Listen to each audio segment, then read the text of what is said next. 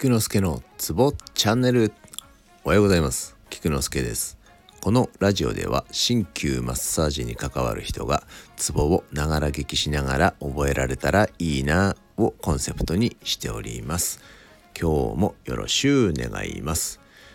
今日もご輸血を一日一つ覚えましょう。今日は英血です。とその前にご輸血を少し解説させてください。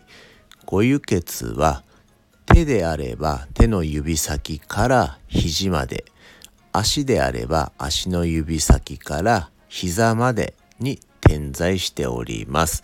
十二経脈それぞれに清血、英血、輸血、経血、合血が存在しておりまして例えば背景手の単位背景の英傑は魚菜というツボでありますし手の陽明大腸系の英傑は時間というツボが英傑に当てはまります。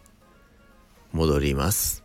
英傑の部位は、えー、経脈の滴るところとされておりまして水で例えると水が湧いてそれがまだ流れにはならないんだがそこに滴り出した場所。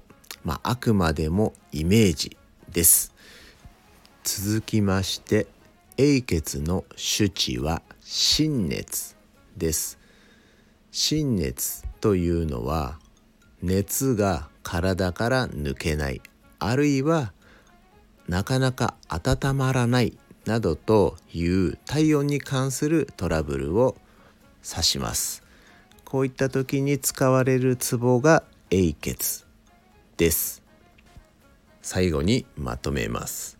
ご輸血の英血は部位経脈の滴るところ手地心熱です。今日は以上となります。ではでは良い一日を。Take care.